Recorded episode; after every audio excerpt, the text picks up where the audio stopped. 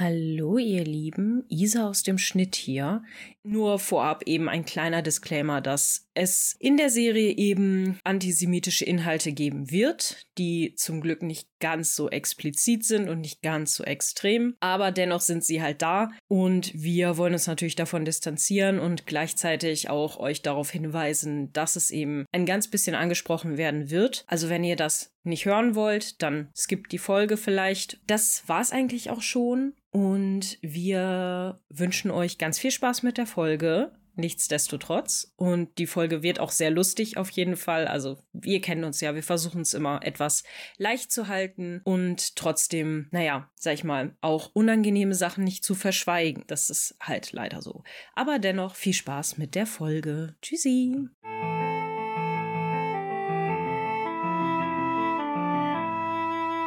Willkommen zurück zu Petmos Podcast, meine lieben Kings and Queens and All in Betweens, zu Staffel 5,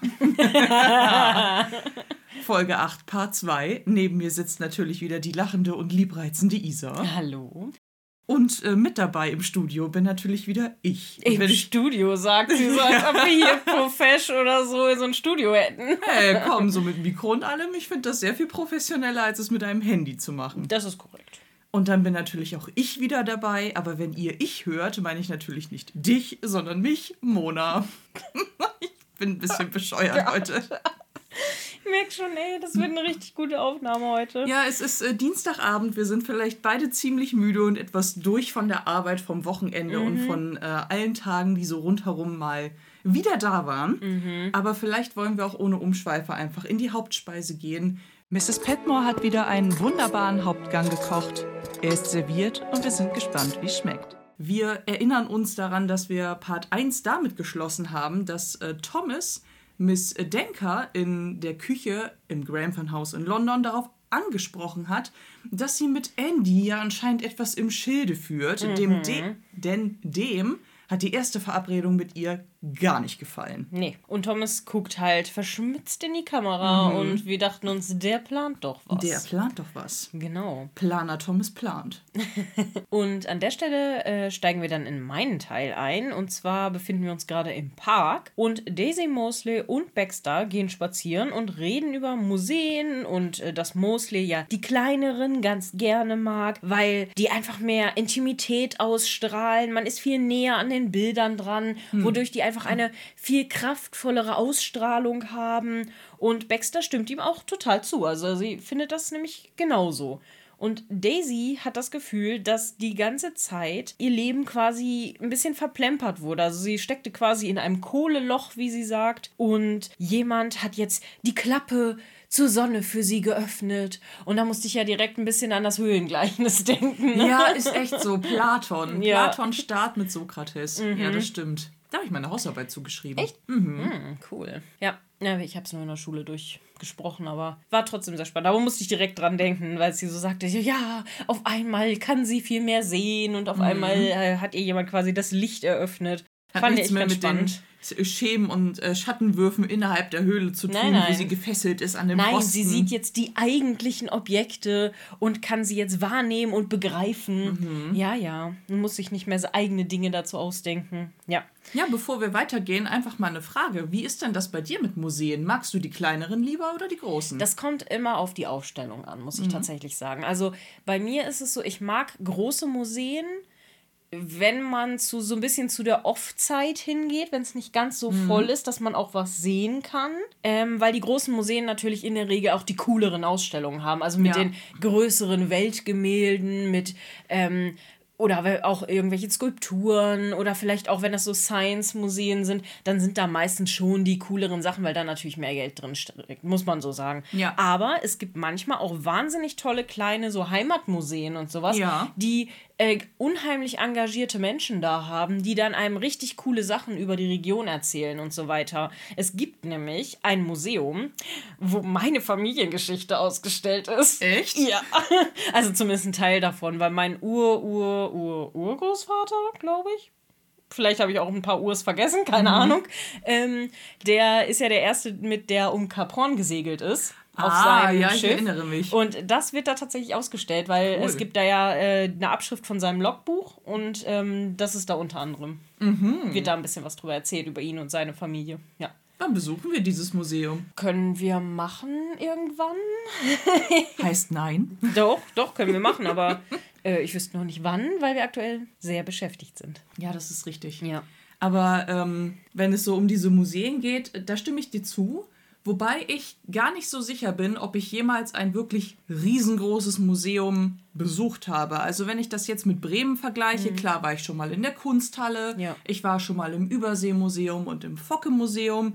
Und von diesen drei Museen ist die Kunsthalle, denke ich, die, das größte Museum. Na, wobei, Das Überseemuseum ist auch schon ziemlich groß. und die finde ich halt beide eigentlich ganz cool. Mhm. Wobei ja das Überseemuseum auch so eine feste Ausstellung hat, die immer Mhm. da ist. Und wenn ich an meine Reisen nach London denke, das muss ich ehrlich gesagt auch sagen, finde ich an Großbritannien ziemlich cool, weil du die Museen ja einfach umsonst besuchen Mhm. Das ist kannst. wirklich geil. Du bezahlst keinen Eintritt, kannst dir einfach alles angucken. Ja. Und äh, wenn man dann eben wirklich nicht zur Rush Hour da ist, kann man sich auch wirklich alles in Ruhe angucken. Das finde ich richtig cool tatsächlich. Also sowas finde ich, fände ich für Deutschland auch toll, ehrlich Mhm. gesagt. Deswegen müssten wir eigentlich, wenn mal wieder hier große Nacht der Museen ist, da müssten wir eigentlich mal Ja. ein bisschen mehr uns angucken. Äh, ich war ja auch schon in diesem äh, moderne Kunstmuseum hier in Bremen, äh, das die Weserburg. ja, Äh, da war ich auch schon drin. Da muss ich aber sagen, das hat mich nicht so doll abgeholt. Nicht unbedingt, weil ich moderne Kunst nicht mag. Das stimmt ja nicht. Du weißt ja selber, ich mache ja ganz gerne auch mm, Sachen, die eher moderne Kunst sind als klassische oder traditionelle Sachen. Aber ja, ich weiß nicht, das war irgendwie komisch. Also ma- manche Sachen waren ziemlich cool und manche Sachen waren irgendwie einfach nur weird. Und ich war so, hm, nee. es ist ja auch oft so, dass Kunst gerne im Auge des Das, Betrachtenden natürlich, liegt. natürlich. Und ähm, dieses Erlebnis habe ich auch oft, gerade wenn ich da mal so in der Kunsthalle war und dann, oh, man merkt es richtig, wenn dann so Kunstkennende hingehen oder sich für Kunstkennende halten und dann so ganz geschäftig so, so Hand ans Kinn, den imaginären Bart kraulen oder kratzen oder so. Ja, ja, Picasso, diese, diese Strichführung. Der Ausdruck in der Farbe, das mag ja auch alles stimmen, ne? Also haltet mich jetzt bitte für keine Kunstbanause, ne? Also es Ja. äh, hat, glaube ich, auch alles seine, ähm, seine ähm, Interpretationsgrundlage. Aber manchmal denke ich mir, es ist einfach nur ein schönes Bild. Ja.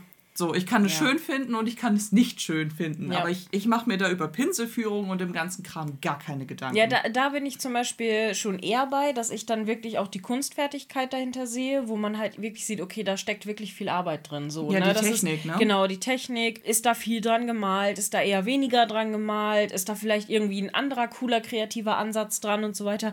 Deswegen verstehe, also ich bin natürlich auch kein Profi, was das angeht. Ich mal halt selber gerne, aber das ist halt einfach Hobby. Ne? Mhm. Also ich bin nicht kunstverständig oder irgendwas. Ne? Aber wenn da jemand einfach wirklich nur, also das ist das klassische Beispiel, ein rotes Quadrat auf einem weißen Hintergrund malt Ja, genau. und da wirklich keinerlei große Technik hintersteht, dann denke ich mir auch so, why? Ne? Also Ja, genau das meine ich. Das meine ich nämlich mit Ja. ähm, jemand Kunstverständiges oder eine Ja. Person, die sich dafür hält. ja. So steht dann da und dann so, ja, faszinierend, wahre Kunst, ein rotes Dreieck Ja. oder ein rotes Quadrat. Ich denke, man, das ist ein sieht rotes ganz Quadrat. klar die Zerwürfnis des Künstlers. Es ist ganz klar Staatskritik, marxistischer Protest.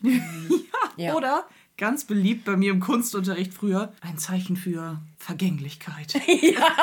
In allem steckte immer Vergänglichkeit Ja. drin. Ja, oder der innere Konflikt mit dem Ich und dem, was du dir der Welt zeigen musst. Oder so, das Gesicht, das du der Welt zeigen musst. So. Mhm. Also nehmt Ja, es uns ja, bitte nicht übel, falls ihr irgendwie ähm, Kunst studiert habt, selber KünstlerInnen seid. Ne? Also nehmt es uns überhaupt nicht Nein, übel. nein, nein, nein, auf gar keinen Ähm, weil ich, ich weiß Kunst halt auch wirklich zu schätzen und das auch auf ganz äh, vielen verschiedenen Ebenen. Ich mag Bilder, die Textkunst, hey, das ist meine eigene, grad sagen, also was soll ich dazu sagen? Ähm, Musik, das sind ja alles Kunstformen, die, die schätze ich und ich finde es gut, dass sie da sind. Natürlich. Aber wie bei ganz vielen Sachen ist es eben manchmal auch ein wenig übertrieben. Das sowieso und mal abgesehen davon sind wir ja auch einfach Cretins, die ja. natürlich keine Ahnung davon haben und einfach nur bewerten können, was sie selber schön oder nicht schön finden. Das ist richtig. Oder was sie vielleicht verstehen oder beurteilen können. Ganz genau. Und äh, mag sein, dass man da vielleicht dann auch ein bisschen zu kleingeistig ist für manche Dinge, das kann sein, aber äh, nichtsdestotrotz äh, hegen wir den Verdacht, dass manche Sachen maßlos überbewertet werden. Indeed. ja. Alleine wenn man ja auch solchen Berichten ähm, solche Berichte verfolgt, dass jemand einfach so eine Plastiksonnenbrille vom Ballermann auf den Boden legt mit einem Schild dran mhm. und alle mhm. fotografieren das, ja. weil sie es für die wahre Kunst halten, weil eben das Setting stimmt. Ja. Und in Wahrheit ist es halt Müll. Ja, es also, ist das Müll. ist das Kunst oder kann das weg? Ja. nee, das stimmt. Nein, aber wir schweifen ab. Ja. Aber, back to Downton, back to London. Genau, back to London. Wir waren ja bei den kleinen Museen und dass äh, Baxter Mosley da zustimmt und Daisy sich eben jetzt erhellt fühlt. Mhm. Mosley hofft, dass er ihr ganzes Dasein jetzt nicht schlimmer gemacht hat dadurch, weil ne, ihr altes Leben ist doch eigentlich schon ganz schön und jetzt findet sie es irgendwie bedrückend, ne? Und er sagt dann, äh, hm, ja, ich hoffe nur, ne, ich habe das jetzt nicht irgendwie schlimm gemacht und Daisy, nee, ich bin ja jetzt erhellt worden und jetzt weiß ich nicht mehr, jetzt möchte ich eigentlich gar nicht mehr zurück in mein Leben und Mosley und Baxter sind so, oh shit. Gut, mm. wenn wir beim Höhlengleichnis bleiben, würde das ja auch für Daisy bedeuten, dass sie die Sonne aufgeben muss, um sich unten in der dunklen Höhle mit den Schemen zufrieden zu, zu geben. Kann ich irgendwie verstehen. Ja, das kann ich auch verstehen. Kann aber auch sein, dass vielleicht man sich dafür entscheidet, um einer Reizüberflutung vielleicht zu entgehen oder so. Mhm. Naja, wie auch immer. Ähm, das wird jetzt, glaube ich, zu philosophisch. ähm, dann sehen sie auf einmal Rose und Atticus, die sich streiten mitten mhm. im Park und Mosley denkt, hm, dass sich das bestimmt schon wieder klären wird. Aber Miss Baxter ist sich da nicht ganz so sicher. Man ist nie sicher, bevor nicht der Ring am Finger steckt. Und selbst eigentlich auch da nicht, ne? Nee, also richtig. sind wir mal ehrlich.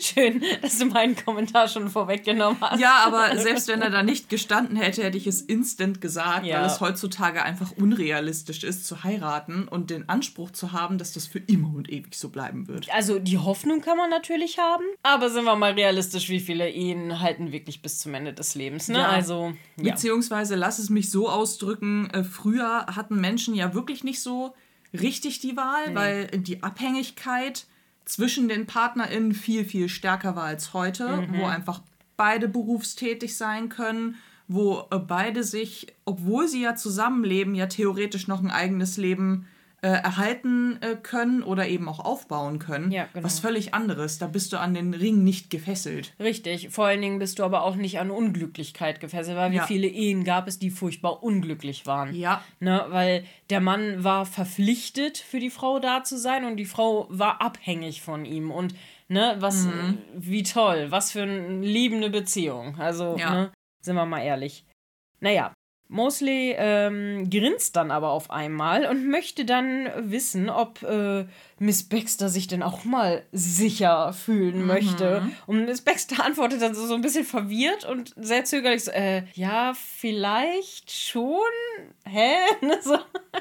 Aber ist sehr lustig, weil Mosley ist direkt so, Ah, oh, mm, meine Chance. Ist das nicht ein Weihnachtslied? Weiß ich nicht.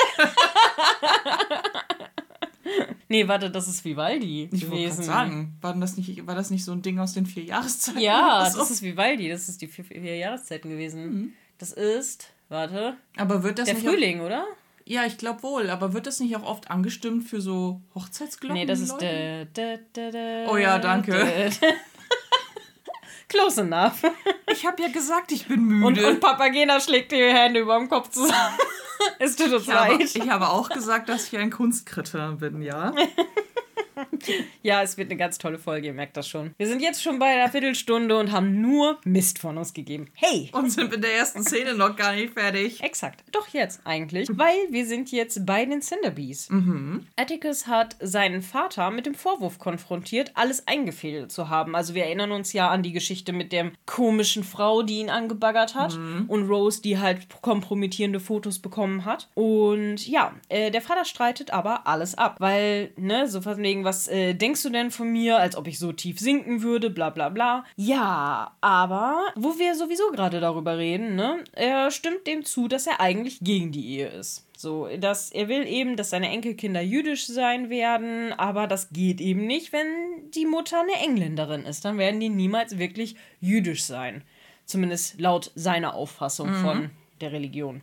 Atticus verteidigt dann Rose sehr, und zwar sie ist Schottin und keine Engländerin und nennen sie nicht so, weil er nennt sie halt ein äh, jüdisches Schimpfwort, das ich jetzt hier nicht wiederholen möchte. Und ähm, ja, ähm, so, dann erklärt er noch, dass die Kinder ja konvertieren könnten, weil sie könnten das ja selber wollen oder sprichst du ihnen jetzt schon, bevor sie überhaupt geboren sind, quasi ihren eigenen Willen ab. Ja. Und ähm, er will dann eben auch klar machen, dass er alle Kinder eben auf beide Arten erziehen möchte, einfach damit sie die Wahl haben. Und dann kommt Lady Cinderby rein und ruft die beiden, da die Gäste jetzt da sind. Also halt die Familie Grantham ist ja, ja jetzt angekommen. Atticus braucht äh, dann aber sein Wort, also das Wort seines Vaters, dass er es nicht war. Und Lord Cinderby gibt ihm das auch. Also nicht so ganz direkt, aber er sagt, ja, natürlich war ich das nicht. Ne? Mhm. So von wegen, warum sollte ich das tun? Ich muss auch ehrlich sagen, also jetzt kenne ich natürlich auch die Auflösung mhm. schon, mhm. aber ähm, als die Szene noch im Part 1 kam, mhm. mit dieser Frau, die plötzlich in das Hotelzimmer marschiert, dann noch so dieses, ja, ja, warten Sie kurz mal eben die, die Klamotten äh, richten, dass das alles auch schön verdächtig aussieht. Da mhm. dachte ich, oh Gott, da, da passiert doch noch irgendwas mit. Rose bekommt bestimmt Fotos. Mhm. Und dann habe ich mich natürlich auch direkt gefragt, wer es gewesen sein könnte. Mhm. Und zuerst dachte ich auch, ah, Lord Cinderby ist mhm. gegen die Heirat, aber gleichzeitig dachte ich, nee, das ist irgendwie nicht sein Stil. Ich weiß noch ganz genau, ich meine, wir können es ja schon mal ähm, Sollen wir es jetzt schon spoilern oder sollen wir am Ende drüber reden? Ja, vielleicht merken wir uns das für, für später. Ich wollte ja. nur droppen, dass ich mir damals dann auch dachte, oder was heißt damals, ne, als ich es jetzt vor kurzem geguckt habe, dass ich äh, Lord Cinderby die Aussage, dass das nicht war, geglaubt habe, weil ich dachte, ja. das ist irgendwie, das ist so schmutzig, das traue ich ihm irgendwie nicht zu. Das ist, das ist irgendwie nicht sein Stil. Wenn, dann sagt er ganz klar einfach nein. Ja, ja, ich, äh, ja, mir ging es ähnlich. Ich habe ihm zuerst die Schuld gegeben und dann aber relativ schnell gedacht, nee, Nee, der war das nicht. Da ich habe aber, anderen. Ich habe jemand ganz anderem die Schuld gegeben, aber da können wir später drüber mhm. reden. Mm, wir sind äh, dann im Sitting Room und alle trinken noch was vor dem Dinner und Rose, Mary, Edith und Tom reden darüber, was Atticus gesagt hat. Und Rose ist sich aber leider noch nicht ganz sicher, ob sie ihm glaubt. Aber sie will jetzt endlich herausfinden, was hier los ist und mhm. wer quasi ihr Feind ist. Weil ansonsten wird sie nicht mehr glücklich werden, so ja. ungefähr. Dann wird sie von Lady Cinderby geholt und allen vorgestellt, die eben noch so da sind. Also alten Freunden und Lady Cinderby ist eben auch die ganze Zeit richtig nett zu ihr. Aber aber es ist aber irgendwie schon eine unangenehme Situation, oder? Weil Rose fühlt sich jetzt natürlich durch diese Situation, die da im Hintergrund noch schwelt, total mhm. unwohl. Ja. Und eigentlich sieht sie auch gerade tot unglücklich aus. Und eigentlich ist es auch gerade ein bisschen auf der Kippe, ob jetzt überhaupt geheiratet wird, ne? Genau, und muss jetzt sozusagen gute Miene zum bösen Spiel machen. Mhm. Bevor wir bei der Szene weitermachen, wollte ich mit dir über die eine Sache noch von der Szene davor sprechen. Oh ja. Mhm.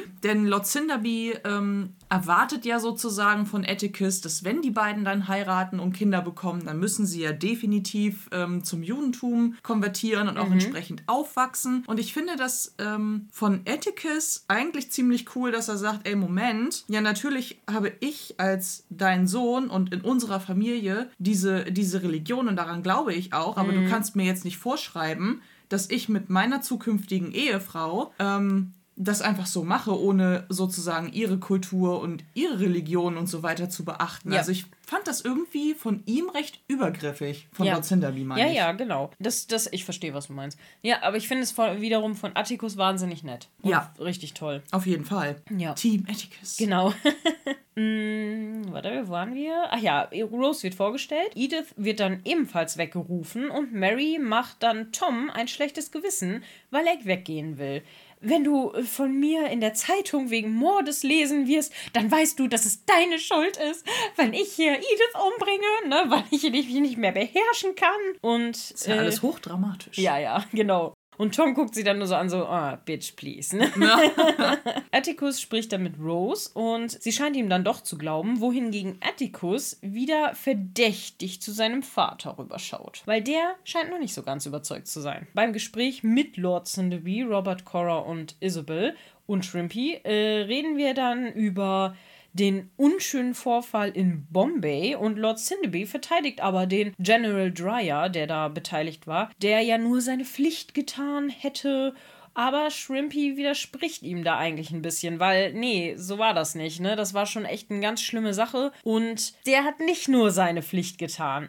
Und Lord Cinderby will das aber eigentlich gar nicht auf sich sitzen lassen, ne? Der ist dann so, nee, doch, der hat das nur. Und dann sagt äh, so von wegen, man wird ja wohl noch seine eigene Meinung haben dürfen. Und ich denke so, hm, dieses Argument kennen wir leider ein bisschen zu gut in der letzten Zeit. Und äh, Robert sagt dann, nee, eigentlich nicht, weil Shrimpy war in Indien und sie nicht. Tut mir leid, ne? Bei allem Respekt, aber das Shrimpy wohl, weiß es wohl besser. Genau, würde wohl besser beurteilen können. Genau. Und über diese unschöne, in Anführungsstrichen, Vorfall, über den sie da reden. Da geht es nämlich um das Massaker von ähm, Amritsar 1919 in Indien, bei dem der General maßgeblich beteiligt dabei war, halt unbewaffnete Inder zu erschießen. Und was dafür zu führte, dass dann eben die äh, Mahatma Gandhi seine Proteste für die Befreiung Indiens vorangetrieben hat mhm. und so. Also habt ihr wahrscheinlich schon mal von gehört in der, im Geschichtsunterricht. Wer das äh, nachlesen will, das gibt es einen ganz, ganz langen Wikipedia-Artikel unter anderem auch zu und natürlich auch diverse andere Artikel. Deswegen halte ich das jetzt kurz. Aber da geht es darum. Also, ich weiß nicht, ob der General da seine Pflicht erfüllt hat, ne? Mhm. Unbewaffnete Leute zu erschießen. I doubt it. Dann bleiben sie aber quasi bei der Sache mit, naja, Shrimpy war halt da und sogar Lord Cinderby ist dann auch still. Der widerspricht dann nicht weiter. Ja gut, was soll er auch dagegen sagen, ne? Weil das, das ist, ist ja nur noch einfach eine Tatsache. Ja. Und ähm, da kann man im Zweifel ja auch wirklich noch sagen, hey, ne, alles, was du jetzt zu sagen hast, ist nichts anderes als gefährliches Halbwissen. Ja, richtig. Wir sehen dann Mary, die ziemlich ernst reinschaut, was Violet auch bemerkt, und sie fragt, ob Violet denkt, dass Lord Cinderby was machen würde, um die Hochzeit zu vermeiden. Violet sagt dann, dass er sicher gern sehen würde, dass diese Hochzeit eben nicht stattfände. Und sie ist sich auch nicht ganz sicher, ob seine Liebe zu seinem Sohn, naja, ausreichend demotivierend ist, um nichts dagegen zu tun. Also steht im Moment noch alles im Raum und alle scheinen Lord Cinderby zuzutrauen, dass er solche Sachen machen würde. Dann sind wir in der Servants Hall und Miss Denker überredet Andy wieder mitzukommen und Thomas überhört das und stellt sie dann zur Rede, weil er denkt, dass sie ein schlechter Einfluss ist. Stimmt ja auch. Miss Denker lässt es aber eigentlich gar nicht so richtig doll an sich ran, weil sie denkt, dass sie beide eigentlich ein ziemlich schlechter Einfluss sind. Also wir haben da was gemeinsam, nicht wahr, Mr. Barrow? Und Thomas schmunzelt dann und sie geht weg und er sagt nur so, wie frech.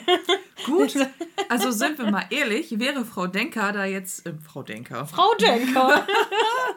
wäre Miss Denker da nicht äh, so, so arschig gegenüber Andy, mhm. hätten äh, sie und Thomas eigentlich ein ganz gutes Gespann werden können an der einen oder anderen mm. Sache. Und zwar hätte ich mir dann eigentlich eher gewünscht, dass die beiden sich so ein bisschen, ich sag mal, necken.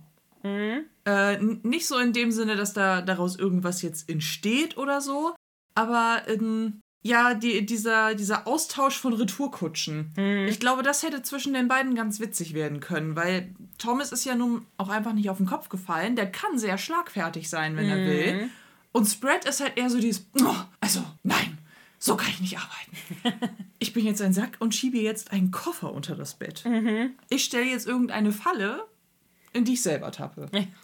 Ja, das stimmt. Äh, Spread ist da eher die Drama Queen, ne? Mhm, genau. Ja, das stimmt. Thomas findet es übrigens, äh, findet es dann ziemlich frech von ihr. Er sagt nämlich im Englischen so, oh, cheeky. Mhm. Und dann wechseln wir die Szene. Wir sind in der Küche. Mrs. Petmore fragt sich, warum Daisy so schlecht drauf ist, obwohl ihr Ausflug ja anscheinend so schön war. Daisy erklärt, dass das Ganze ihr den Horizont erweitert hat und sie nun weiß, was es für Möglichkeiten gibt. Sie fühlt sich in ihrem alten Umfeld jetzt halt gefangen und Mosley denkt, dass er, dass es ja eigentlich was Gutes ist, einen Horizont zu erweitern. Und Daisy sieht das aber etwas anders. Ne? Für sie gibt es jetzt auf Downton kein Vorankommen mehr und hier hätte sie ja alle Möglichkeiten und könnte sich besser weiterbilden. Und am Ende auch bestimmt einen Job bekommen. Mrs. Petmore denkt auch, dass sie sicherlich einen Job bekommen könnte, weil sie ja auch gut ist und Miss Baxter hält sie sogar für eine wahre Künstlerin. Mhm. Weil sieh dir nur an, was für tolle Torten du hier machst und so. Und ähm, ne, das stimmt halt einfach. Die Torten sehen auch wunderschön aus und Daisy dekoriert die eben gerade nebenbei beim Reden und das ist halt einfach richtig toll. Also man ja. liegt richtig, die ist die hätte wirklich das Zeug zu so einer Meisterkonditorin oder so, ne? Ja. Und äh, genau an der Stelle ist übrigens der Part, wo man sieht, dass diese Böden da als Einzelteile ja. stehen und nicht schon aufgestockt sind. Mhm. Genau. Daisy fasst dann ähm, auf das gute Zureden von denen auch einen Entschluss und sagt, okay, dann werde ich kündigen. Sie äh, waren immer sehr gut zu mir, Mrs. Petmore, aber ich möchte mein Leben voranbringen und so. Mrs. Petmore schluckt dann ein paar Tränen runter und sagt dann dazu eigentlich nichts mehr wirklich. Man merkt aber, dass sie schon ganz schön getroffen ist. Voll. Mhm. Also die ist so wie kündigen so und dann, mm, ja, ach, ne, und dann geht sie halt. Ja. Gut, ne? Also kann ich aber auch total verstehen. Ja, natürlich. Weil merken wir uns das mal für später. Ich finde, da gibt es äh, ja auch relativ bald noch eine sehr, sehr süße Szene zwischen den beiden. Mhm. Aber ähm, ja, auf mich wirkt das von Daisy gerade in dem Moment fast so ein bisschen wie eine Kurzschlussreaktion. Ja. Ja, Weil, ähm, ja, natürlich gibt es in London viel zu sehen, auch mit den Museen. Und natürlich kann man sich an ganz vielen unterschiedlichen Stellen weiterbilden. Und mhm. sie hat natürlich auch recht, dass man im Vergleich in einer größeren Stadt viel mehr Möglichkeiten hat als ähm, in einem kleinen Dorf mhm. oder ähm, eben in einem einzigen, wenn auch sehr großem Haus, wo ähm, ne, sie ja irgendwann auch einfach nichts mehr erreichen kann. Vielleicht ist sie dann irgendwann eine zweite Köchin für Mrs. Petmore, aber danach ist die Fahnenstange für Daisy ja erreicht. Ja. Und wenn sie mehr will, klar, müsste sie sich natürlich was anderes suchen. Mhm. Aber jetzt so plötzlich sagen, oh, London ist so schön, oh, ich könnte ja auch einen Job finden, dann kündige ich jetzt, weil äh, alle mir Zuspruch geben. Uff. Mhm. Also ich würde dann doch eher noch mal eine Nacht drüber schlafen und mir nicht denken, jetzt habe ich ins Gambo geguckt und die Erleuchtung erfahren. Ja. Hm. Gut, sie hat ja jetzt auch noch nicht direkt ihre Kündigung eingereicht, ne? Ja, das ist richtig. Das, äh, ja, vielleicht denkt sie ja noch mal drüber nach. Gucken wir mal. Wir sind jetzt Sonst nimm es doch aus deinem Rücken. Aber dann ist es nicht mehr da und mein Rücken ist nicht gestürzt. Ich bin noch alt, Isa. okay. Wir sind jetzt upstairs und alle gehen rüber in den Sitting Room, um noch einen kleinen Schlummertrunk einzunehmen, außer Shrimpy, der lieber schon ins Bett gehen möchte. Dann sind wir in der Servants Hall und Carson kommt rein und fragt, wo Miss Denker und Andy denn sind. Thomas erklärt, dass sie noch nicht wieder zurück sind und Carson ist richtig sauer, aber Anna versucht zu beschwichtigen. Ja, die kommen sicherlich bald, ne? Wer weiß, was da los ist. Und Thomas stellt fest, dass Miss Denke ja nicht unter Carsons Fuchtel steht und Mrs. Hughes denkt, dass sie den armen Andy irgendwie ausnutzt. Was ziemlich offensichtlich ist. Ja. ja. Thomas will das auch herausfinden und geht dann. Und ja. ich, ich fand es ein bisschen komisch, weil eigentlich muss er ja seine Arbeit machen, aber es sieht so aus, als ob er sich so die Jacke umschwingt, um jetzt rauszugehen, um zu gucken, so wo sind die jetzt, ne? So. Ja. Aber er geht ja nicht. Also nee, er geht ja nicht weg. Aber gut. Ähm, dazu würde ich gerne auch noch mal was sagen, mhm. weil eigentlich ich verstehe auch nicht so ganz, warum Andy sich überhaupt noch mal von Miss Denker belatschern lässt. Weil mhm. sind wir mal ehrlich, ja, er mag da anscheinend ein wenig naiv sein und sich nicht richtig durchsetzen können. Aber wenn dieses erste Treffen so furchtbar war, weil das lässt er ja schon durchblicken, er erzählt ke keine Details, mhm. aber er sagt jetzt zu Thomas ganz klar, dass er dieses Treffen total furchtbar fand, mhm. dass er das mega bereut und überhaupt keine Lust dazu hat, das ja. nochmal wie zu wiederholen. Warum und geht er nochmal mit? Warum geht er ja, nochmal mit? Weil dann kommt Miss. Denker an und belatschert ihn und er geht dann wirklich nochmal mit, als ob was anderes passieren würde als beim letzten Mal. Ja. Also das verstehe ich halt überhaupt nicht, wenn ich auf eine Sache überhaupt keine Lust habe. Ja.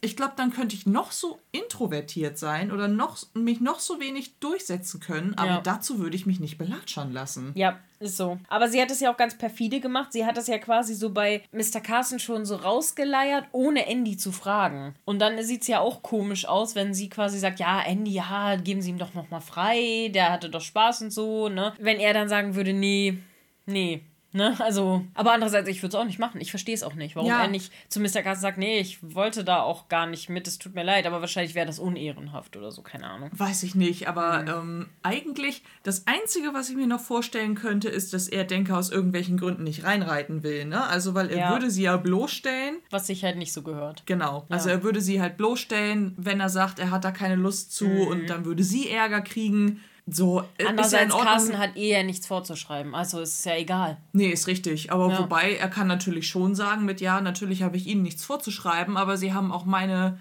ähm, meinen Angestellten nichts, äh, keine Steine in den Weg zu legen, dass die ihre Arbeit machen können. Also da, so weit stimmt. hat er die Verantwortung ja schon. Ja, das stimmt. Das stimmt natürlich. Gut. Wir sind in Susans Room. Und Shrimpy sitzt in äh, Susans Zimmer und sie ist ziemlich überrascht, als sie reinkommt und ihn sieht.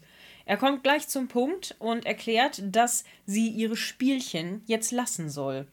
Susan tut dann so, als ob sie nicht wüsste, wovon er spricht, aber er er enthüllt dann das Scheckbuch ähm, und erklärt, dass er genau weiß, was sie getan hat. So von wegen, ne? Mich wundert das gar nicht. Und du weißt, hast vergessen, dass ich alle unsere Ausgaben noch im Blick behalte, ne? Mhm. Und ich werde Rose alles erzählen, was du damit zu tun ha hattest, ne?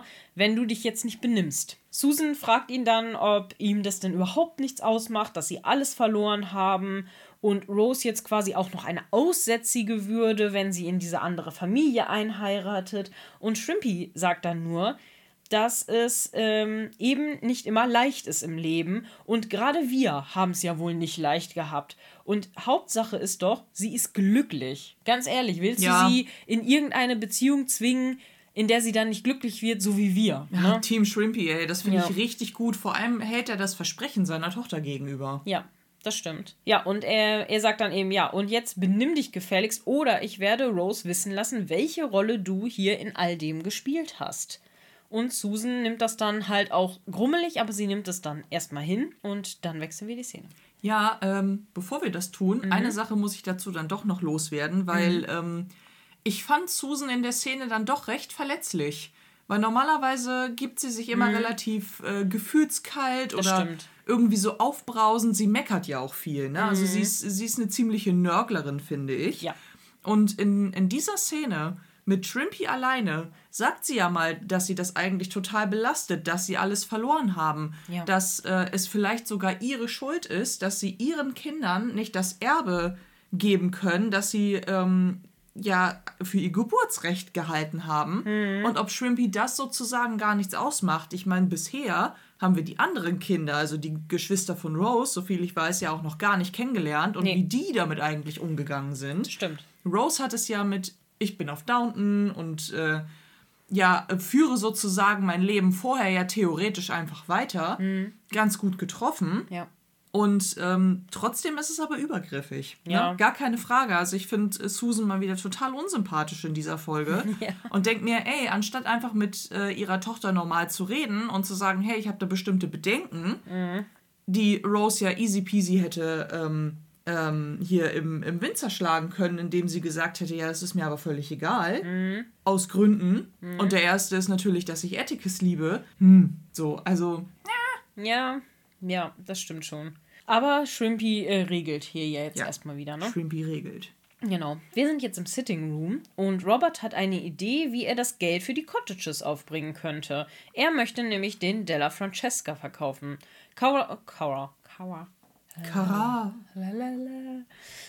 Cora schaut dann richtig traurig rein und auch ein bisschen beschämt und er erklärt dann, dass er das für eine gute Investition hält und die gerne in das Dorf stecken würde. Mhm. Cora kommt zu Robert äh, in ein kleines Zwiegespräch, als quasi seine große Ansprache ein bisschen vorbei ist und entschuldigt sich, dass er das Bild, äh, dass sie das Bild für ihn für immer ruiniert habe mit der Sache mit Bricker. Mhm. Robert sagt, ja, stimmt schon, ist schon ruiniert für mich das Bild, aber nicht auf diese Weise, wie du denkst. Weil ähm, es zeigt ihm immer, wie er ihr zu Unrecht misstraut hat. Und das macht ihn halt die ganze Zeit wütend. Und das und deswegen, fand ich sehr süß. Ja, total. Das fand ich wirklich süß. Ja, und deswegen möchte er das eben loswerden. Mhm. Ja, und weil äh, dann lächelt Cora auch, weil sie merkt, ah, okay, es ist nicht darum und er ist mir nicht mehr böse.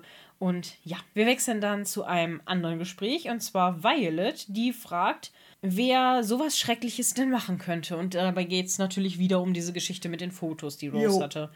Rose fragt sich das Gleiche und wer könnte denn überhaupt wollen, dass ich so unglücklich werde? Und sie geht dann und dann kommt Carson zu ihr, also zu ähm, Violet, und erklärt, dass es Miss Denker nicht gut geht und deshalb Baxter heute nach ihr sehen wird. Und wir so, naja, Miss Denker geht's also nicht gut? Verstehe. Mhm. Moment mal. Äh, Isabel denkt dann, dass ähm, sowas genau der Grund ist, warum sich Merton, äh, warum sie Merton nicht mehr heiraten sollte, weil sie eben nicht will, dass seine Söhne auch so unglücklich werden. Also wäre mhm. es sie quasi, die so unglücklich zu machen. Und Violet sieht es aber etwas anders. So von wegen, wer sind die beiden denn, dich deines Glückes zu berauben? Ja. Ne? Weil die leben doch gar nicht mehr mit dem und überhaupt, ne? Man hat eben nicht so viele Chancen und das Leben gibt einem auch nicht so viele Chancen. Ja. Und die sollte man eben ergreifen. Ja, vor allem ist es ja auch was komplett anderes. Ja. Finde ich. Es ist etwas anderes, ob ich als Mutter oder als Vater, weil, ne, der, bis jetzt wir die Auflösung hatten, stand ja noch die, ähm, der Verdacht bei beiden so ein bisschen im Raum. Mhm. Ähm, es ist etwas anderes, ob ich mich aktiv einmische, um mhm. das Glück meines Kindes zu verhindern, mhm. oder ob ich ein verzogenes Balk bin, ein verzogenes erwachsenes Balk auch noch, das nicht mehr mhm. bei den Eltern lebt mhm. und dann äh, aktiv verhindern will, dass die heiraten, ja. indem ich mich wie ein Arsch verhalte. Und das nur wegen Standesdünkel. Ne? Genau. Ne? Ja, das ist halt auch so eine Sache. Ich meine, man kann verstehen, dass Eltern vielleicht auf ihre Kinder einwirken wollen, um die einfach vor Schaden zu bewahren in der ja. Zukunft, weil sie ja auch einen Erziehungsauftrag haben. Andersrum kann man aber auch Eltern vor Ärger bewahren.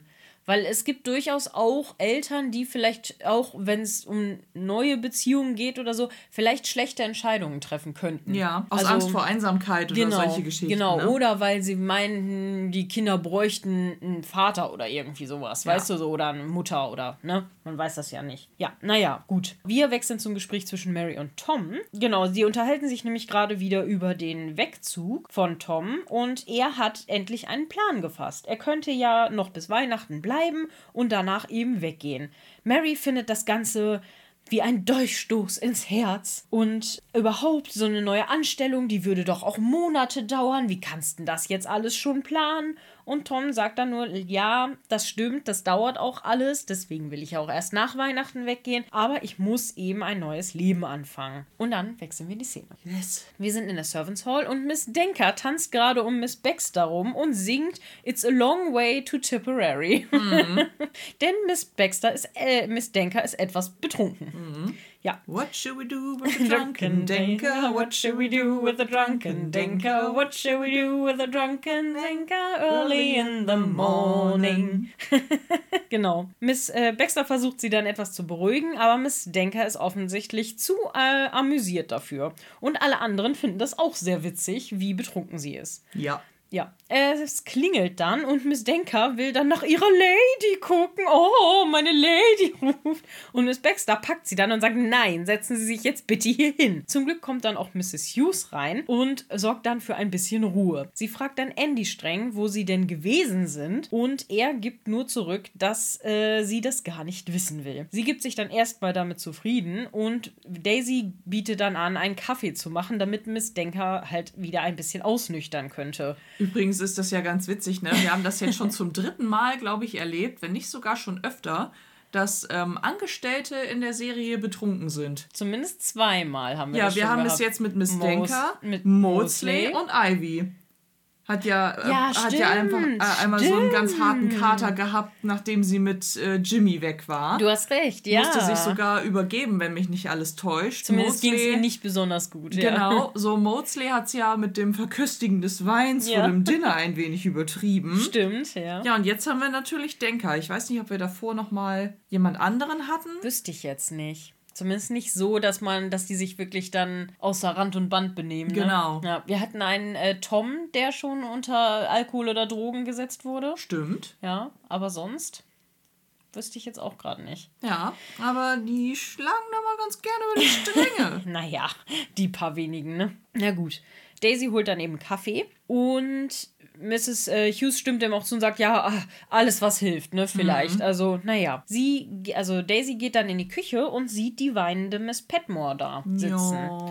Sie fragt dann, was denn los ist und Mrs. Petmore gibt dann zögernd zu, dass es wegen Daisy ist und sie sie vermissen wird, wenn sie weggeht. Aber Ne, mach dir keine Gedanken um mich, ich werde schon darüber hinwegkommen. Ne? Es wäre auch nicht fair dir gegenüber, dich da zurückzuhalten. Das finde ich sehr lieb von ihr. Daisy erklärt, dass es ja auch noch ein wenig dauern wird, aber sie muss das halt leider machen, für sich, ne, um ihr Leben zu verbessern. Dann kommt Mrs. Hughes dazu und sagt, dass sie den Kaffee sein lassen kann, weil Miss Denker inzwischen hochgegangen ist und wir das alle jetzt sollten. Mhm. Ne, wir brauchen alle ein bisschen Ruhe. Mrs. Petmore stimmt denen da noch zu und geht dann weinend weg. Und Mrs. Hughes will wissen, was hier denn oder ob hier was passiert ist. Und Daisy sagt nein, noch nicht. Hm. Ja, in dem Moment muss sie ja noch unklar bleiben, weil wenn sie das Mrs. Mhm. Hughes gegenüber jetzt schon sagt, dann ist, ist es ja schon, fast eine Kündigung. Ja, ja. Und, aber ich fand es so süß, ne? Ich musste selber so ein kleines Tränchen verdrücken, ja. weil mir Mrs. Petmore so leid tat, wie sie da Voll. wie so ein Häufchen Elend an diesem kleinen äh, Sekretär sitzt. Und ich glaube, sie sortiert sogar Post oder sie ja, sitzt da auf jeden Fall und, und wischt sich die, die Tränchen weg. Ja. Also, es ist deinetwegen, du dummes Ding. Ja, aber man möchte sie knuddeln. Man ist so, ja, oh, voll. Petmore.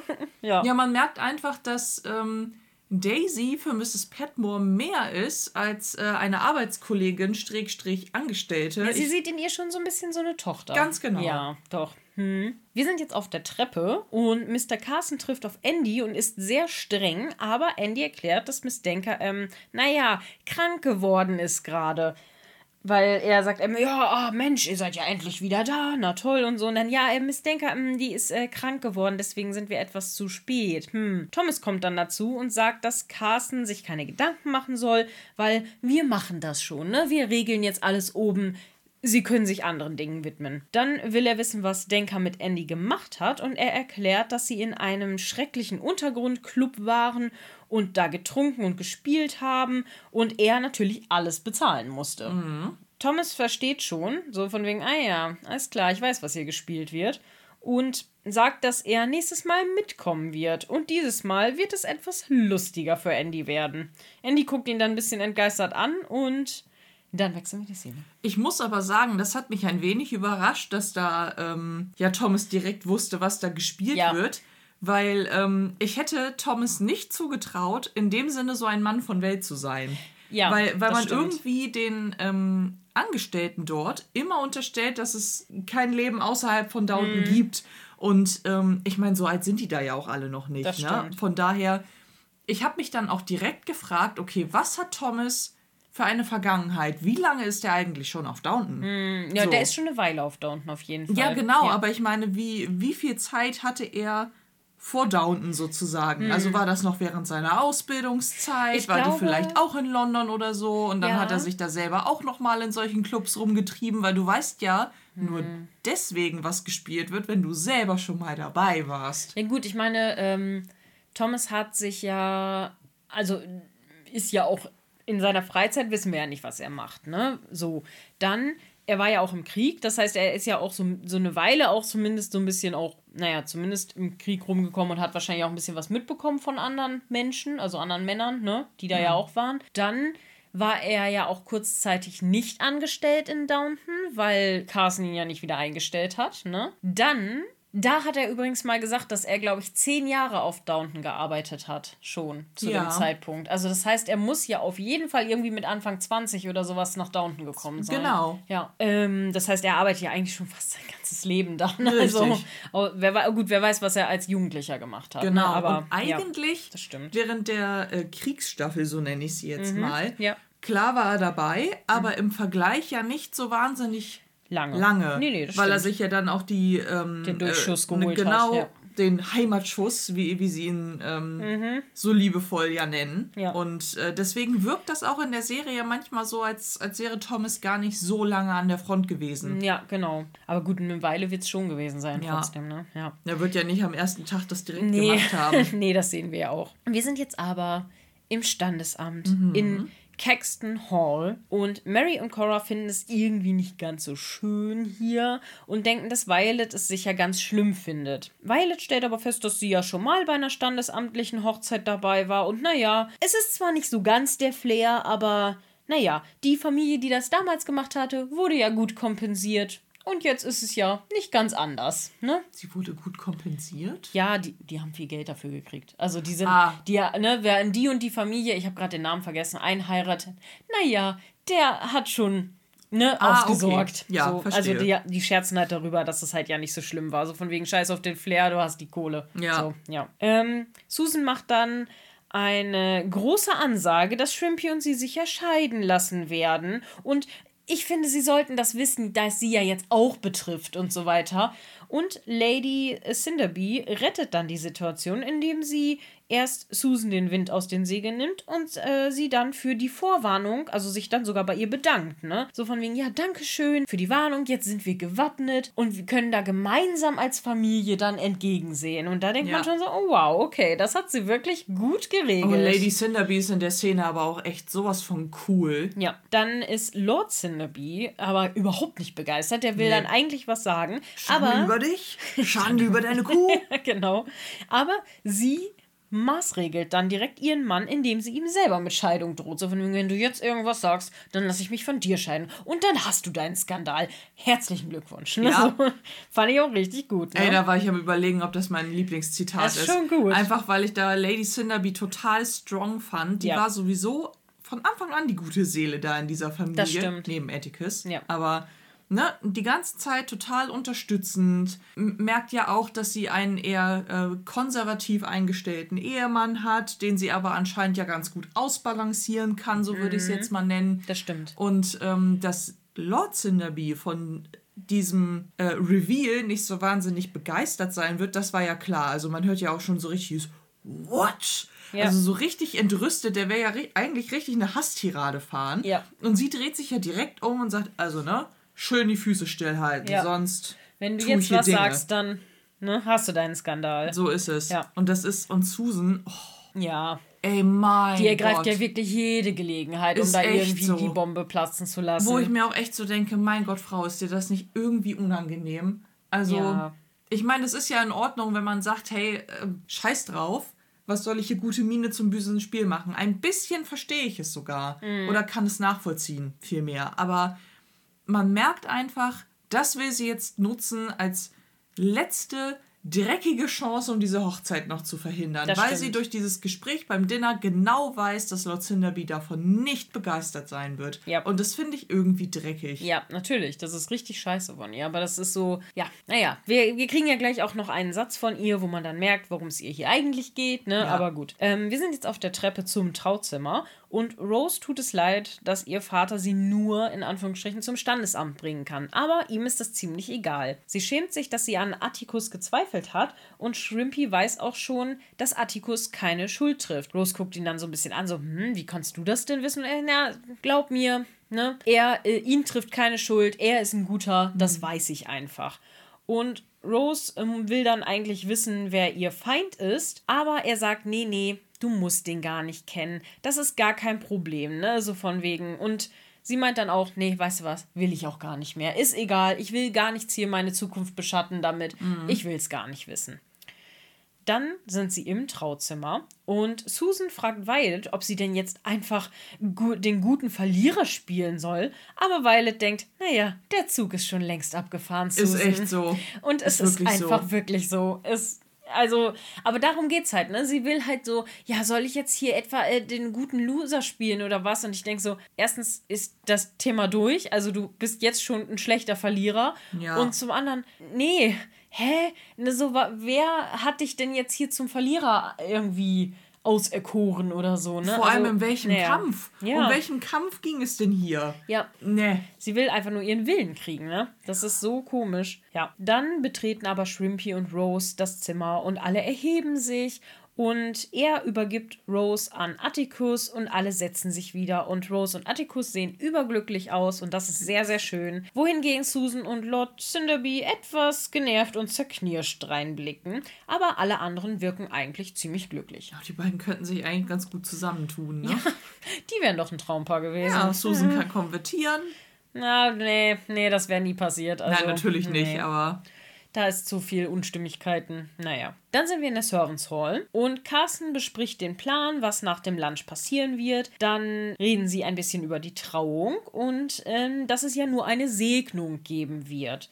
Dann erklärt Thomas Miss Denker, dass er heute Abend auch gerne mitkommen würde.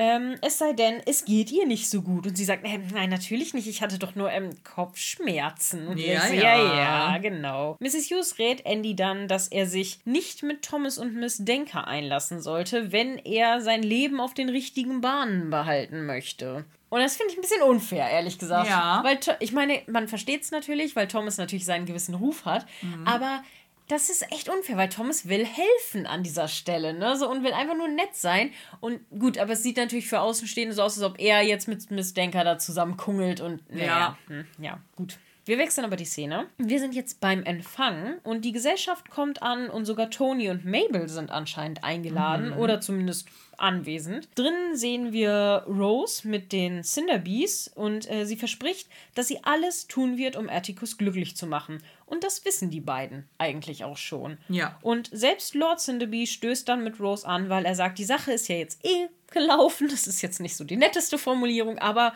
er lächelt dann auch und sagt, doch, ne, das ist gut. Und ich finde, dieses Tra Segnungskleid oder dieses Empfangskleid, was sie dann hat, das ist ein traumhaftes Hochzeitskleid, was sie da anhat. Also das ist meiner Meinung nach das schönste Hochzeitskleid in der ganzen Serie. Okay, spannend. Also, ja, doch, auf jeden Fall. Aber ist das die letzte Hochzeit in der Serie, die wir feiern? Nein. Gut. Aber meiner Meinung nach Mrs. das schönste Hughes und Carsten müssen ja auch noch. Das habe ich nicht gesagt. Ich weiß, aber ich. genau. Ähm, und Tom, Dexter und Maudsley. Ich weiß nicht. Äh, Tom weist dann Mary äh, darauf hin, wer gerade in ihre Richtung kommt und sie freut sich dann auch, Tony und Mabel zu sehen. Die beiden hoffen, dass sie hier auch erwünscht sind, aber alle sagen, ja, natürlich, klar seid ihr erwünscht. Mhm. Und Mary droppt dann so, ja, so erwünscht, wie ich auf eurer Hochzeit auch wäre. Und alle gucken erstmal betretend rein und sehen, ja, ne, so. Mhm. Aber Mabel ergreift dann ziemlich gekonnt das Wort und sagt, ja, wir beide werden übrigens im Dezember in London heiraten und natürlich seid ihr beide herzlich eingeladen. Ne? Und dann dachte ich so, hm, das ist ganz schön groß von ihr, ne? Also sie hätte da auch einfach gar nichts zu sagen können oder so, ne? Aber so dieses, nee, doch, natürlich. Ne? Ich habe ja gewonnen, also kannst du auch kommen. Das ist kein Problem. Ja, wobei ich die ganze Situation immer noch ein bisschen merkwürdig finde. Ja, schon. Weil, ähm, also erstens ist es natürlich unangenehm, wie sich das Gespräch entwickelt hat. Mhm. Ich bin aber noch nicht so ganz von diesem Gedanken losgekommen, dass Mabel und Tony für mich jetzt irgendwie so eine Trostpflasterlösung sind. Mm. Weil ja, ich glaube Mabel sogar fast noch irgendwo, dass sie Tony immer noch gut fand mm. und findet, weil, ne, so offensichtlich. Ja. Aber, boah, ey, also so Tony war so fanat in Mary. Ja. Und jetzt auf einmal ist die große Liebe für Mabel wieder entflammt oder ist sie sich bewusst? Dass sie in dem Moment jetzt irgendwie nur ein Trostpflaster ist, weil sie keinen Bock, also sie, Mary, keinen Bock mehr hatte. Ich finde die ganze Beziehung zwischen den beiden irgendwie konstruiert und komisch. Ja, das schon. Aber ich glaube, die passen schon auch eigentlich ganz gut ja. zusammen, weil auch so, wenn man die mal so zusammen erlebt hat, die haben sich ja auch schon immer gut so die Bälle zugespielt und so. Also ich glaube, das passt eigentlich schon. Toni war jetzt halt ein bisschen, sag ich mal, jung und fanat in Mary. Mary hat ihm halt einen Korb gegeben, er war dann halt ein bisschen pissig darüber und jetzt ist er ja so, ja komm, nee, komm.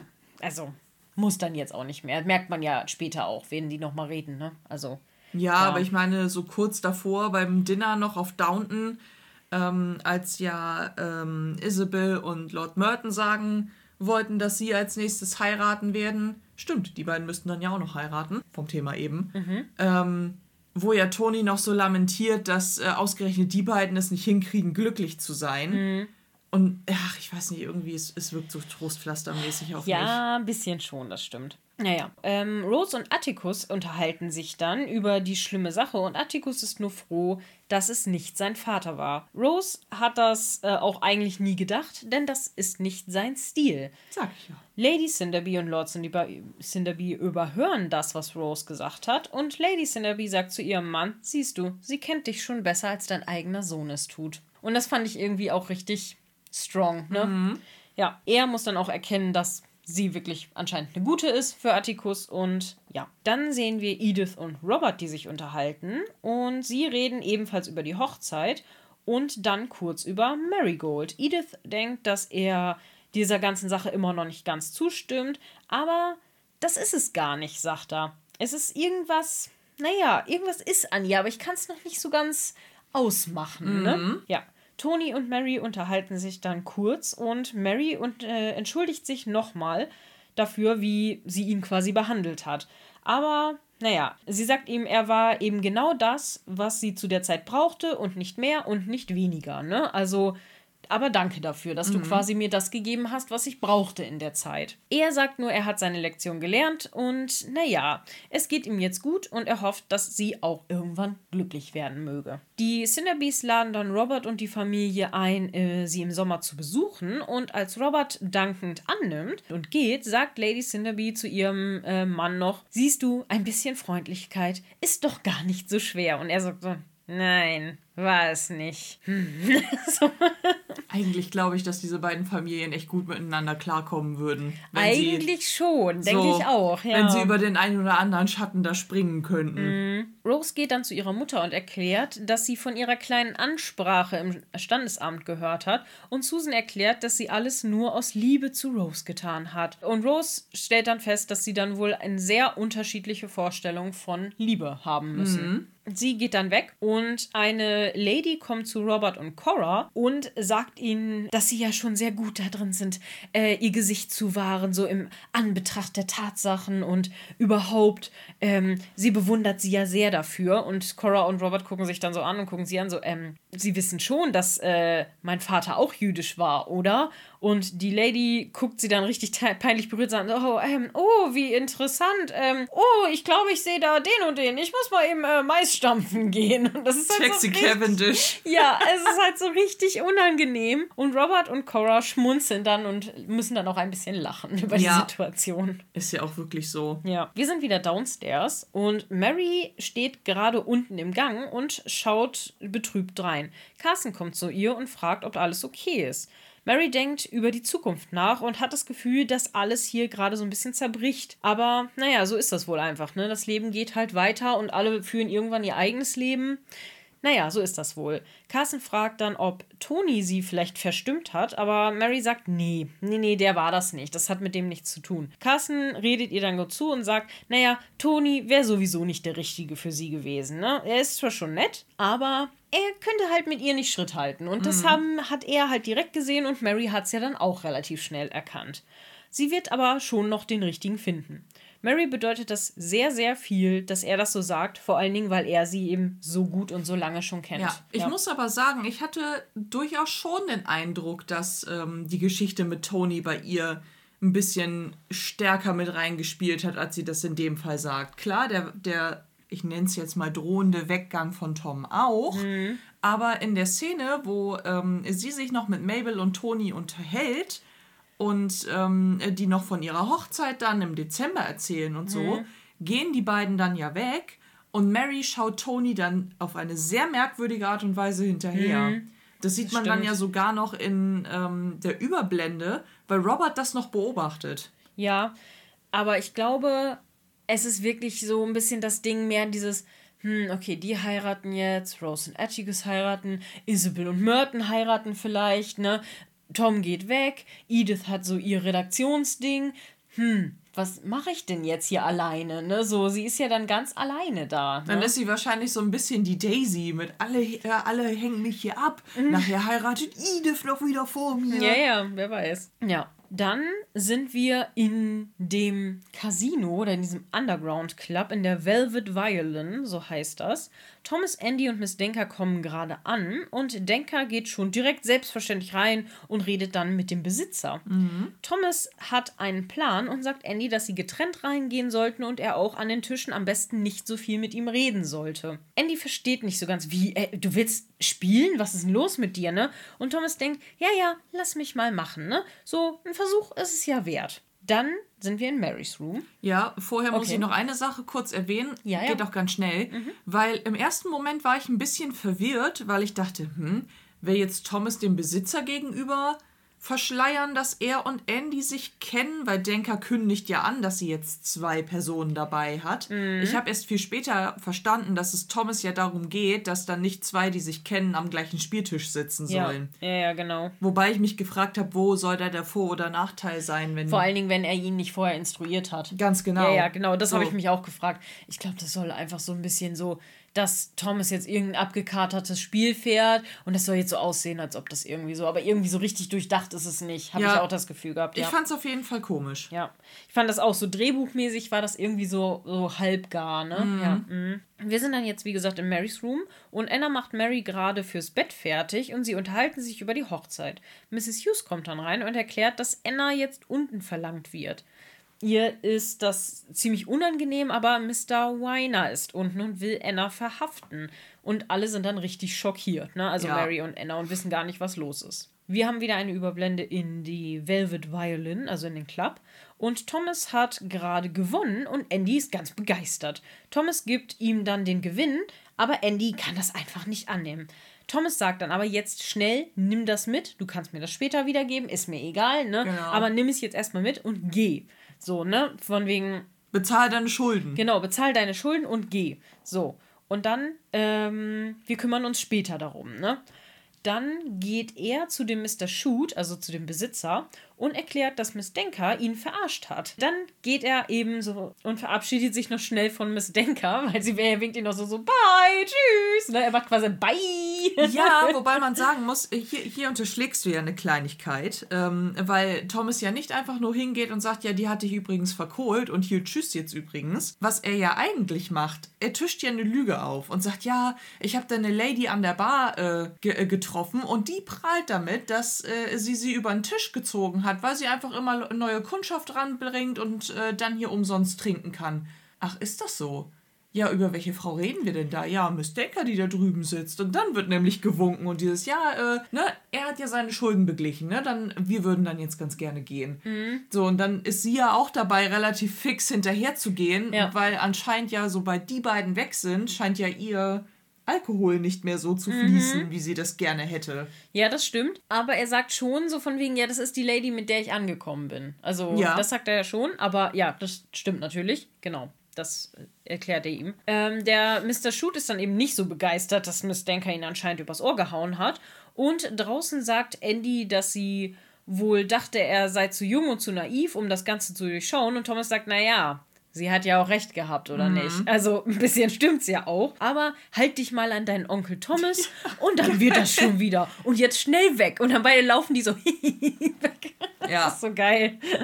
Miss Denkster wird dann währenddessen von Mr. Shoot zur Kasse gebeten. Drin. Aber auch richtig geil, ne? Ja. Miss Denker, haben Sie nicht was vergessen? Nö, wieso denn? Ja, die Rechnung von den letzten drei Abenden vielleicht. Ja.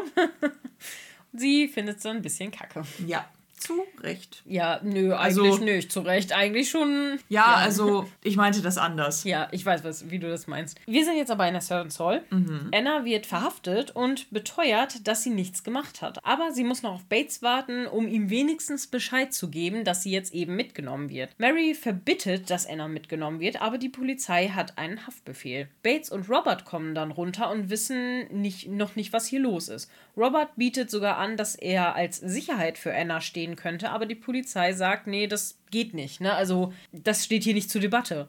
Mr. Wayner erklärt dann, dass Anna von einem Zeugen identifiziert wurde und dass sie jetzt mitgenommen und vor Gericht gestellt wird. Mary verbittet es abermals und will dann ihren Anwalt anrufen. Mr. Wayner sagt dann, äh, ja, tun Sie das, Miss. Und Mary ist dann richtig empört, so, äh, Entschuldigung, ich bin Lady Mary Crawley. Und er guckt sie nur so an, so, Ja, das schert mich nicht, ne? So von wegen, und selbst wenn sie die Königin vom Nil wären, ne, ist es ja. mir egal. Anna kommt jetzt mit, ne? Ja, und Bates will dann hinterher, aber Robert hält ihn eben auf und dann wird Anna abgeführt. Oh, ey, aber ich, boah, dieses ganze Justizsystem in dieser Serie ist einfach, es zum ist Hände zusammenschlagen, bescheuert. ja. Es ist zum Haare raufen. Da klappen sich mir die Fußnägel hoch. Ja. Ohne Scheiß, weil ich mir jetzt schon wieder denke, welcher Beweis liegt denn jetzt für diesen Haftbefehl vor? Die halbgare Aussage von irgendeinem Zeugen, obwohl doch eigentlich schon klar war, dass dieser Mord an Green passiert ist an einem Tag, als Anna gar nicht in London doch, war. Doch, war sie. Ja, aber sie war ja nicht alleine unterwegs. Vielleicht doch, weiß man nicht. Sie hat ja kein Alibi. Das ist richtig, aber die Frau, die ja eigentlich jemanden belastet hat, hat immer von einem Mann gesprochen und nicht von einer blonden Frau. Nee.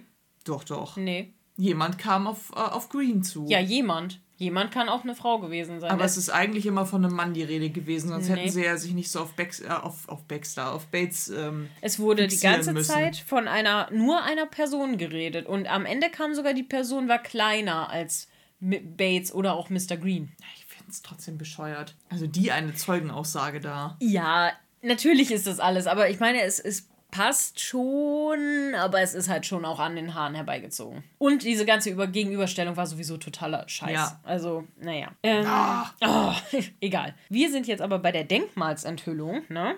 Die Familie ist wieder in Downton. Mhm. Carson liest einen Segen vor und dann wird das Denkmal enthüllt. Alle sitzen andächtig da und Mr. Mason und Dr. Clarkson stehen mit ganz vorne, also die haben auch gute Plätze bekommen, so die wie Robert aber, das eben wollte. Die sieht man aber übrigens ziemlich spät, ne? Also ich, ich gucke so in die Menge und denke, hä, wo ist denn Mr. Mason jetzt?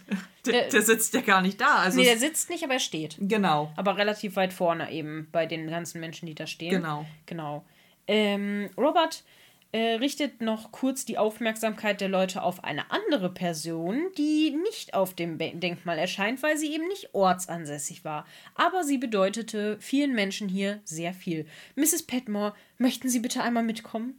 Und dann enthüllt er die Plakette für Archie und Miss Petmore ist zu Tränen gerührt. Mhm. Mr. Mason und Daisy finden das auch ganz, ganz toll und wollen dann aber sich Williams Namen ansehen, gehen auf dem Denkmal. Genau, er geht dann auch weg, ne? also Robert geht dann auch weg und Miss äh, Petmore bleibt noch ein bisschen alleine da stehen und Robert bemerkt dann wieder irgendwas an Marigold, weil Edith sie eben auf dem Arm hat und denkt dann so, hm, irgendwas ist doch da. Auf dem Rückweg äh, droppt dann Mrs. Petmore erstmal vor Mr. Mason, dass Daisy ja weggehen will. Mhm. Und das fand ich jetzt wiederum ein bisschen blöd von ihr, muss ich sagen. Äh, Mr. Mason ist dann richtig richtig überrascht.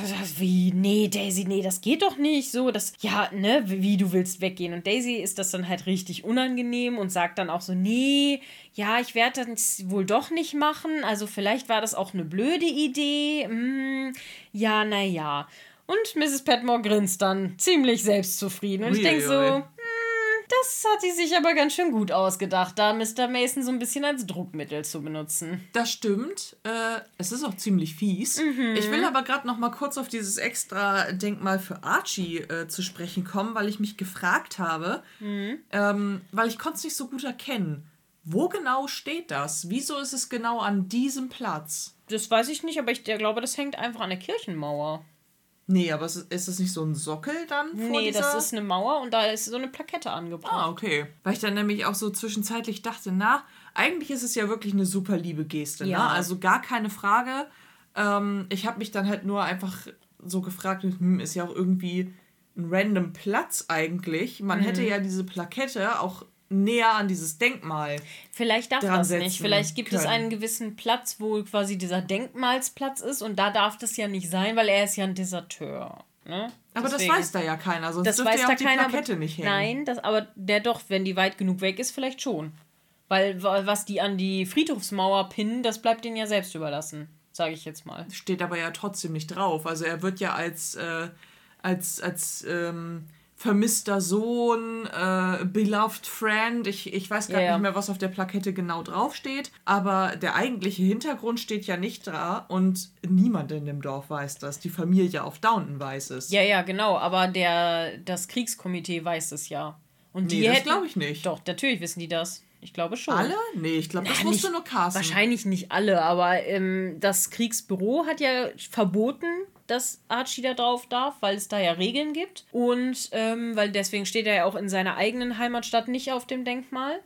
Und deswegen wollte ja Mrs. Petmore, dass er dann wenigstens da vielleicht draufstehen kann. Ja. So, aber das darf er ja nicht. Und deswegen gehe ich davon aus, dass diese Plakette auch eine gewisse Distanz zu diesem Denkmal haben ja, okay. muss. Aber äh, sie haben sie ja trotzdem relativ in die Nähe gehängt. Also, ne? Na, ich ja. habe das irgendwie, ja, weiß ich nicht, äh, als heimlicher eingeschätzt. Weil, mhm. ja, na klar, wenn die Komitees untereinander vernetzt sind, mhm und dahingehend halt Infos austauschen können, dann ist es natürlich logisch anzunehmen, dass die wissen, dass Archie ein Deserteur war. Dann könnte ich mir aber eigentlich auch nicht vorstellen, dass die dann so ohne Widerspruch das zulassen, dass dann auf einmal diese Plakette dann doch noch so nah an dem Kriegsdenkmal mhm. dran ist. Es sei denn, Robert konnte sagen, ja, sorry, aber ich bin der Earl of Grantham. Ja, ist meine Kirchenmauer. Meine Kirchenmauer ist mir egal.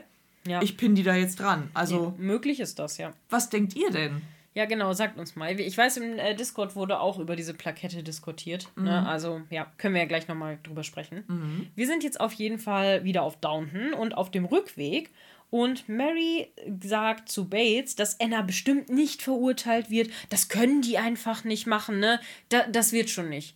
Ja, und Bates stimmt ihr auch sehr verheißungsvoll zu. Er sagt nämlich, nee, sie wird nicht verurteilt. Und ich denke so, oh, Bates. Oh. Ja, dann dachte ich, oh nee, der will ein falsches Geständnis machen. Kinder bitte nicht. Ja, ja, das ist schon wieder so, oh, Bates, why? Andererseits dachte ich auch wieder, Mary, du hast aber auch ganz schön Hoffnung in dieses äh, System hier schon wieder. Wir wissen ja, wie das bei Bates letztes Mal gelaufen ist, ne? Also gut war das nicht. Nö. Naja. Isabel fragt dann Violet, ob sie für Merton kämpfen sollte. Und Violet denkt schon. Und dann fragt äh, Isabel sie, ob sie denn auch für Kuragin kämpfen wird. Und sie sagt, naja, ich, du hältst hier immerhin die Trumpfkarte, ne? Lord Mertons Frau, Ehefrau ist nicht mehr am Leben. Und Isabel guckt sie dann sehr bedeutungsschwanger an. Mhm. Ja. Edith vergisst immer, wie gern sie in äh, London ist und Tom denkt, dass sie öfter da sein sollte, weil sie ja auch da die Redaktion hat. Sie sollte sich da einfach ruhig drum kümmern. Sie ist ja quasi eine Frau mit einem Business und sie ist schlau und kann gut schreiben und ne, sie könnte sich da richtig ein Leben aufbauen. Edith sagt ihm, dass Mary nicht die einzige einzige ist, die ihn vermissen wird, weil sie wird ihn auch sehr vermissen, sogar ja. wenn er weggeht. Mrs. Hughes macht sich dann Sorgen um Anna und äh, ihr tut Bates eben leid. Und die beiden sind quasi immer so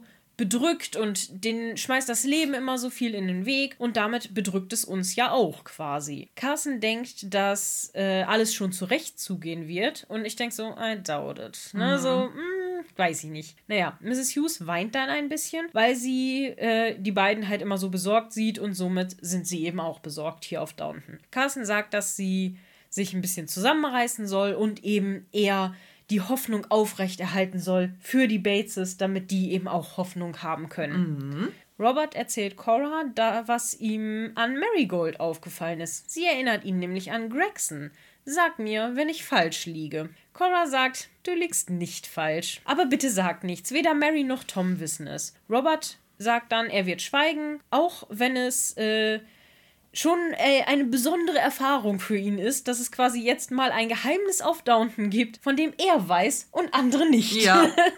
also, ich, ich möchte nicht lügen, dass das eine besondere Erfahrung für mich ist, aber na gut, okay, ich werde dazu nichts sagen. Cora freut sich dann auch und fragt dann, wirst du sie denn lieben, deine neue Enkelin? Und Robert sagt, hm, ja, ich bin selbst überrascht von mir, aber ja, ich denke, das werde ich. Oh, süß. Und dann haben wir einen White Shot auf Downton Abbey und Ende. Oh, vorher muss ich noch eine Sache sagen. Sag das. Denn Tom hat für mich eine besondere Rolle eingenommen. Und zwar zwischen Edith und Mary. Er ist quasi die neue Sybil. Ja, das stimmt. Das stimmt ein bisschen.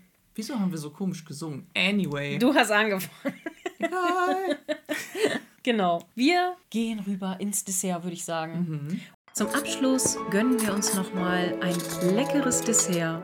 Okay, dann lass uns doch mal anfangen mit Lieblingshassfiguren und Lieblingszitaten. Ja, äh, ist sehr einfach. Meine Lieblingsfigur ist Thomas, meine mhm. Hassfigur ist Susan. Mhm. Und mein Lieblingszitat ist tatsächlich das von Mrs. Hughes, dass es äh, Carsten an äh, Selbstreflexion fehlt. Mhm. Ja, klingt gut. Meine Hassfigur ist Mr. Weiner, weil den finde ich ziemlich kacke. Ja. Ich fand auch Lord Cinderby ein bisschen doof, aber ich glaube, es ist Mr. Weiner, weil eigentlich wollte ich auch Susan nehmen, aber ich dachte, dann nehme ich den anderen, weil den fand ich super unprofessionell und kacke. Ja. Meine Lieblingsfigur ist, jetzt weiß ich nicht ganz genau, entweder Lady Cinderby Auch gut. oder, äh, oder Robert. Mhm. Auch gut. Ich kann mich nicht so ganz entscheiden. Ich glaube, ich gebe. Du hast ja Thomas genommen. Ja? Ich Ja. glaube, dann gebe ich Robert mal den Credit, weil ich finde diese Aktion für Mrs. Petmore einfach so süß. Ja. Und dass er selber darunter geht und sagt, ihm bedeutet das so viel, dass sie da hinkommt und so. Man merkt eben, dass sie wirklich eine Angestellte ist, für die er wirklich die Hand auch ins Feuer legt und so, ne? Dann natürlich auch noch die ganze Geschichte, muss man ja auch sagen, dass ähm, er Cora die Sorge nimmt wegen diesem Bild. Dass er sagt, ja, natürlich spielt das für mich rein, dass für mich dieses Bild durch die ganze Sache mit Bricker verdorben ist. Genau. Aber mir geht es eigentlich darum, dass dieses Bild mich an meinen eigenen Fehltritt erinnert, dass ich Genau. dir nicht vertraut habe, dass ich dich missachtet habe Ja. und ne, ja, dir nicht zugehört Genau. habe ganz lange. Und am Ende, er macht überhaupt keine Szene wegen Edith. Er akzeptiert das und er denkt sogar, dass er dann auch Marigold auch lieben kann, wie seine Enkelin, weil es ist ja seine Enkelin. Ja. Ne? Und äh, auch das, also ich finde, diese Folge zeigt sich Robert einfach zu, von einer wahnsinnig guten Seite. Ja. Also, ja, deswegen, ich glaube, das ist Robert. Ja, aber ich finde, es wäre verschwendet gewesen, den äh, Credit auch nicht an Thomas zu geben, weil der hat ja, wirklich wenig Folgen, wo er wenig, so ja, cool ist. Auf jeden Fall, auf jeden Fall. Und mein Lieblingszitat ist, jetzt muss ich gerade suchen. Ich hatte ja entweder den, die Schi- Geschichte, wo, ähm, wo Tom mit Edith spricht in dem Restaurant, Mhm. wo äh, Edith sagt, oh ja, hier war unser erstes Date und es macht mich so traurig und Tom ihr eben sagt, ich verstehe dich, aber irgendwann werden eure gemeinsamen Momente ganz toll sein und du wirst sie zu schätzen wissen und dann verstehst du, was ich meine, so ungefähr. Ja. Und das, das fand ich richtig schön. Oder eben das auch von Mrs. Hughes mit dem so von wegen, äh, ja, dann muss ihr großer Fehler wohl mangelnde Selbstkenntnis sein. Mhm. Ja. Was hattest du jetzt nochmal genommen? Das von Mrs. Hughes mit der mangelnden Das hattest du, Selbstreflexion. ne? Ja. Hm, dann kann ich das ja nicht mehr nehmen. Ne? Hä, Entschuldigung. Dann nehme ich das von Tom, weil ich finde das von Tom so schön.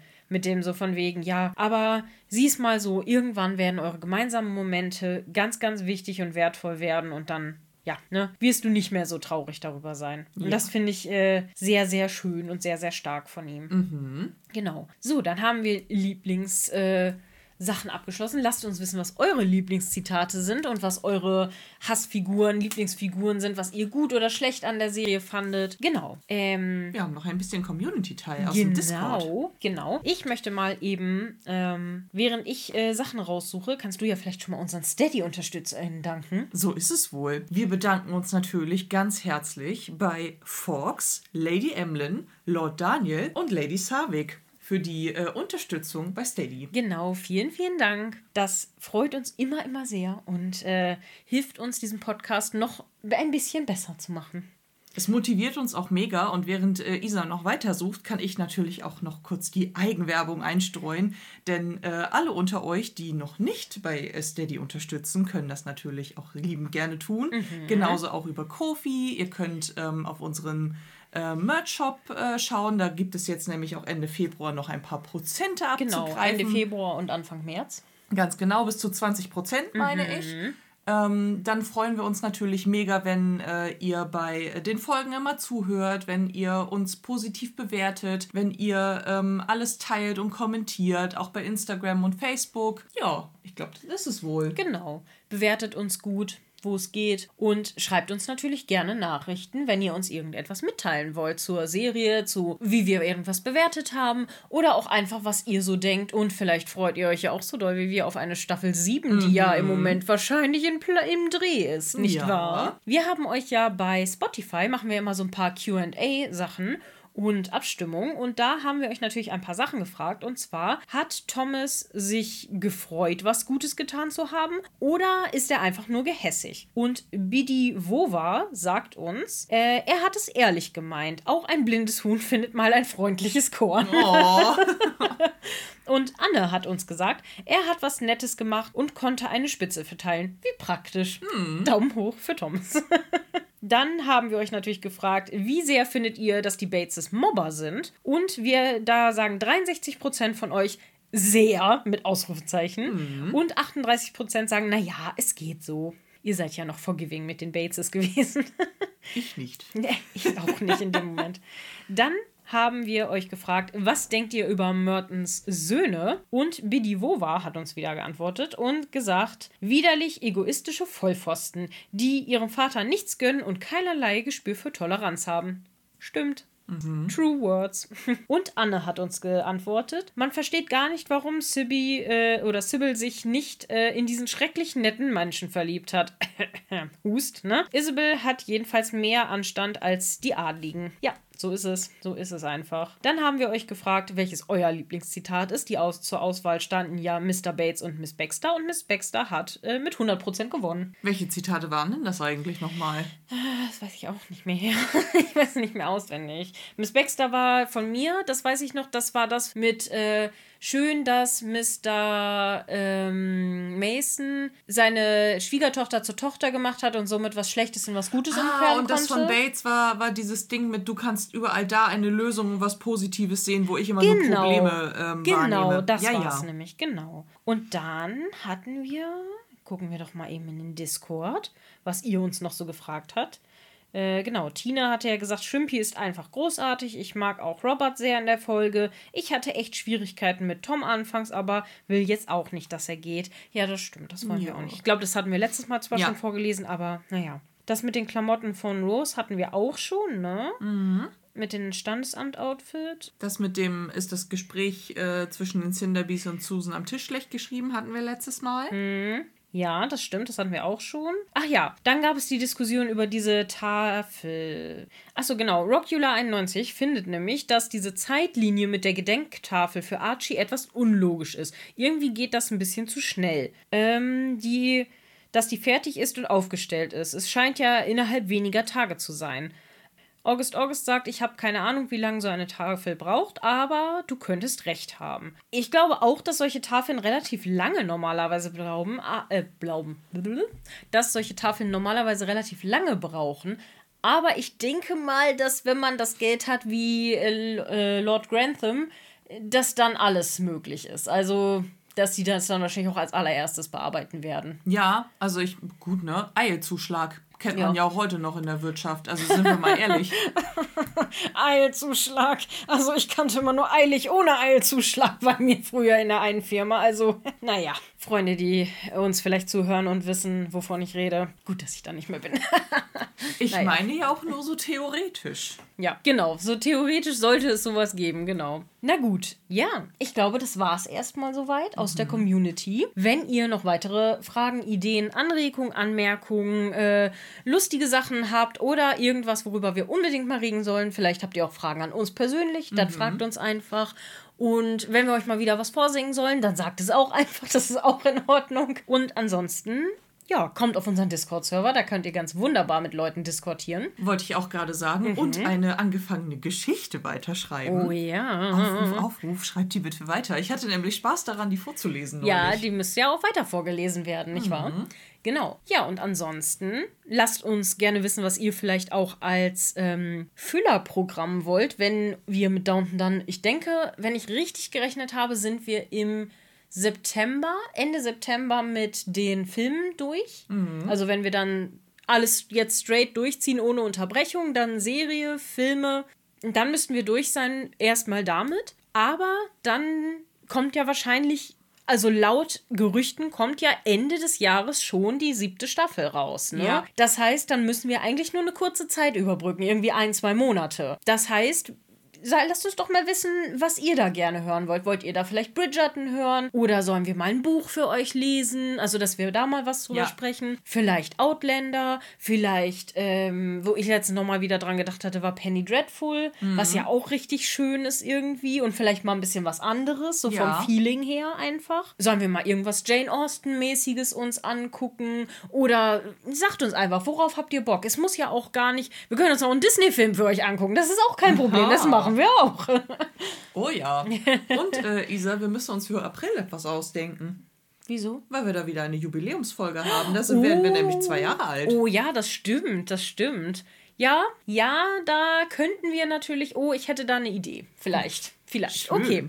Da sagen wir natürlich jetzt noch nichts zu. Gucken wir dann mal. Dann lasst uns wissen, wie ihr die Folge fandet. Wir wünschen euch wieder eine schöne Zeit. Gehabt euch wohl. Wir freuen uns wieder mit euch wacher zu dinieren. Genau. Bis dann. Bye.